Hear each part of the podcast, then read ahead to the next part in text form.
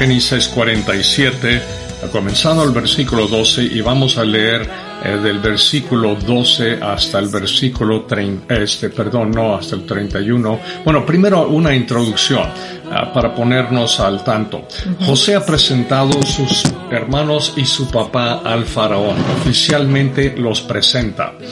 Ah, sabemos que José tiene entrada obviamente el faraón, es el gobernador, el segundo mando. Este, él les pregunta, el faraón les pregunta cuál es la vocación de ellos. Recuerda que José les dijo que les dijera cuál era su vocación. Ellos dicen que son pastores de ovejas. Ahora, esto le asegura al faraón que estos hebreos, estos extranjeros no tienen ninguna ambición social ni política. Así es. Pastores de ovejas no, son... No eran bien vistos. No eran bien vistos y es personas sin ambición. no van a meterse en la vida social ni política de Egipto, porque en una forma u otra el faraón está cuidando su territorio. Así es. ¿Verdad? Y obviamente José sabe que José es un hebreo. Y, yo creo que él siempre le tiene confianza a José, pero tiene que entender, ahora está su familia. Entonces José aquí obviamente cuidando de, de, su territorio.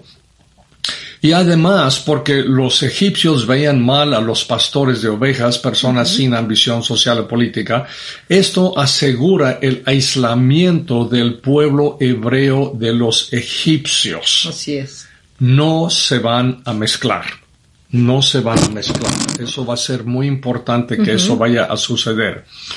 Y porque José este, ha salvado a la población egipcia y le ha dado el control absoluto de todo al faraón, siento que el faraón en agradecimiento a José les da lo mejor de la tierra, que es Gosén. Ese es, el mejor de la tierra. Entonces dice, no son una amenaza. En agradecimiento, José, los voy a mantener un poquito lejos de los demás. Les voy a dar la tierra de Gosén, que es una tierra fértil, probablemente cerca del río Nilo en esta situación, porque está la hambruna. Bien, entonces vamos a leer del 12 al 19.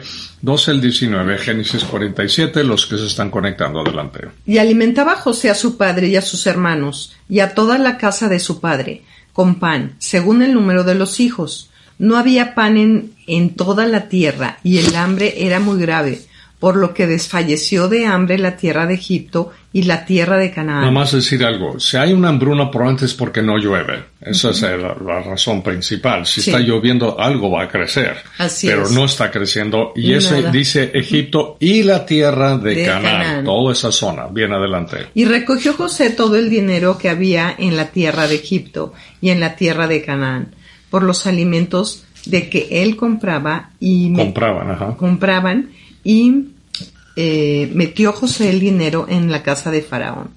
Acabando el dinero de la tierra de Egipto y de la tierra de Canaán, vino todo Egipto a José, diciendo, Danos pan. ¿Por qué moriremos delante de ti por haberse acabado el dinero? Y José dijo, Dad vuestros ganados, y yo os daré por vuestros ganados si se ha acabado el dinero. Y ellos trajeron sus ganados a José, y José les dio alimento por caballos, y por el ganado de las ovejas, y por el ganado de las vacas, y por asnos, y les sustentó de pan por todos sus ganados aquel año. Acabado aquel año, vinieron a él el segundo año y le dijeron, No encubrimos a nuestro señor que el dinero ciertamente se ha acabado, también el ganado es ya de nuestro señor, Nada ha quedado delante de nuestro Señor sino nuestros cuerpos y nuestra tierra. ¿Por qué moriremos delante de tus ojos, así nosotros como nuestra tierra?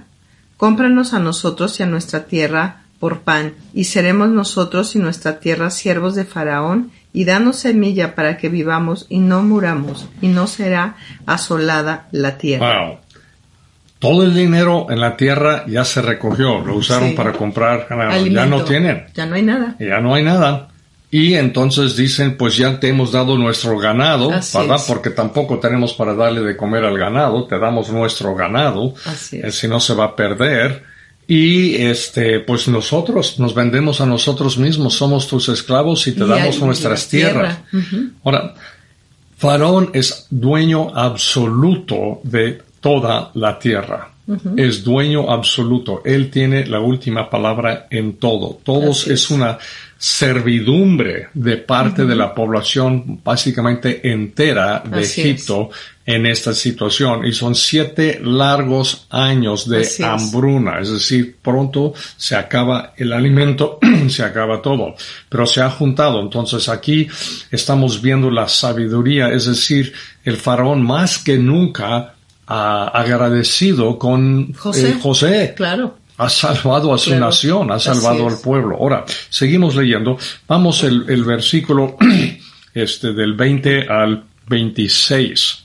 Entonces compró José toda la tierra de Egipto para Faraón, pues los egipcios vendieron cada uno sus tierras, porque se agravó el hambre sobre ellos, y la tierra vino a ser de Faraón. Y al pueblo lo hizo pasar a las ciudades desde un extremo al otro del territorio de Egipto. Solamente la tierra de los sacerdotes no compró, por cuanto los sacerdotes tenían ración de Faraón y ellos comían la ración que Faraón les daba. Por eso no vendieron su tierra. Y José dijo al pueblo, He aquí os he comprado hoy a vosotros y a vuestra tierra para Faraón. Ved aquí semilla y sembráis la tierra. De los frutos daréis el quinto Faraón y las cuatro partes serán vuestras para, para ustedes para sembrar las tierras y para vuestro mantenimiento y de los que están en vuestras casas, y para que coman vuestros niños. Y ellos respondieron, La vida nos has dado, hallemos gracia en ojos de nuestro Señor, y seamos siervos de Faraón. Entonces José lo puso por ley hasta hoy sobre la tierra de Egipto, señalando para Faraón, Faraón el quinto, excepto solo la tierra de los sacerdotes, que no fue de Faraón. Ay, noten unas cosas más en esto. Pasa, aparentemente pasa los campesinos hambrientos a vivir en las ciudades. Probablemente es porque están más cerca los graneros, Para decir que están en medio de la nada, ya no tienen ganado para que están viviendo en tierras desoladas y desérticas. Entonces pasa a ellos a esto. José es visto como Salvador no como un tirano, está visto como un salvador, básicamente les está dando de comer, entonces están muy agradecidos a José por lo que está haciendo. Y al final, yo creo, hacia el final de la hambruna, José les da semilla para sembrar, para volver a sembrar, pero José organiza también tributo para el faraón, organiza un sistema, van a sembrar la quinta parte de su cosecha de oro en el futuro será para el faraón y las cuatro partes restantes, restantes este, serán para este, ellos mismos. Entonces, eh, José está viendo más allá eh, de, en la tierra porque va a seguir gobernando. Yo siento va a terminar la hambruna pero el faraón le tiene mucha confianza a José. Entonces José va a seguir gobernando, es decir, está gobernando 14 años, los 7 años de, las, de la abundancia y los 7 años de la hambruna, pero yo creo que faraón ya aprendió a confiar mucho en José y José seguirá siendo gobernador de la tierra, ha organizado. Entonces él tiene una posición muy importante, es visto como un salvador. Ahora, nada más ve, lee el versículo 27, el versículo 27, que dice que Así habitó Israel en la tierra de Egipto, en la tierra de Gosén, y tomando posesión de ella, y tomaron posesión de ella, y se aumentaron y se multiplicaron en gran manera. Se está cumpliendo la promesa de Dios. Están prosperando, dice, tomaron posesión de ella, Así aumentaron y se multiplicaron en gran manera. Se está cumpliendo la promesa de Dios de la descendencia de Abraham, no en la tierra de Canaán, sino en tierra de Egipto, en una tierra. Verdaderamente nos damos cuenta que verdaderamente Dios está acomodando las piezas, moviendo todo. Digo, todo esta hambruna nada más fue para traer 70 personas de Canaán a Egipto para que se multiplicaran. ¿Sí me entiendes? Pero nos damos cuenta cómo Dios está moviendo las piezas en el mundo. verdaderamente. Aquí estamos hablando. Sí, como Dios obra. Está moviendo las piezas para cumplir sus planes. Si lo estaba haciendo en aquel tiempo, con naciones y Egipto era una potencia mundial en aquel tiempo, cuanto más Dios mueve las cosas hoy. Lo está haciendo. Por supuesto. Ok, eh, entonces vamos del 28 al 31.